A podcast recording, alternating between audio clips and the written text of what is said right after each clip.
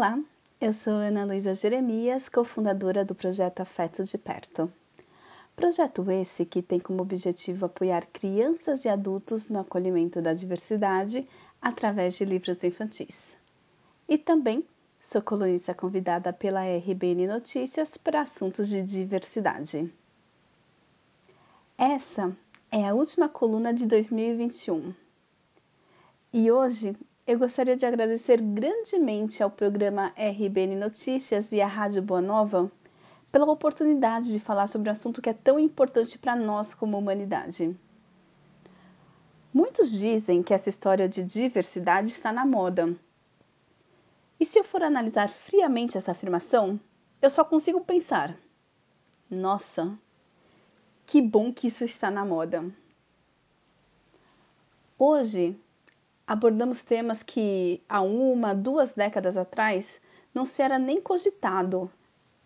E o mais mágico é que quanto mais a gente está aberto para olhar e compreender o mundo ao nosso redor, mais a gente se torna pessoas melhores e mais empáticas.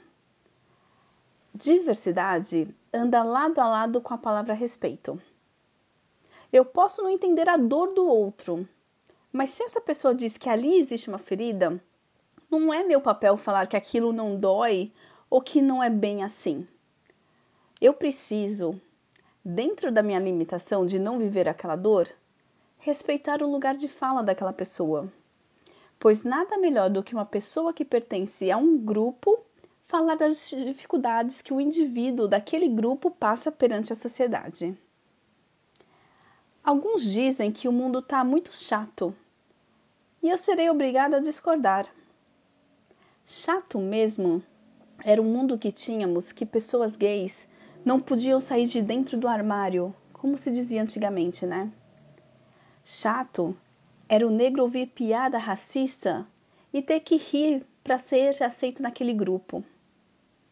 Chato era uma mulher loira ser estereotipada de burra.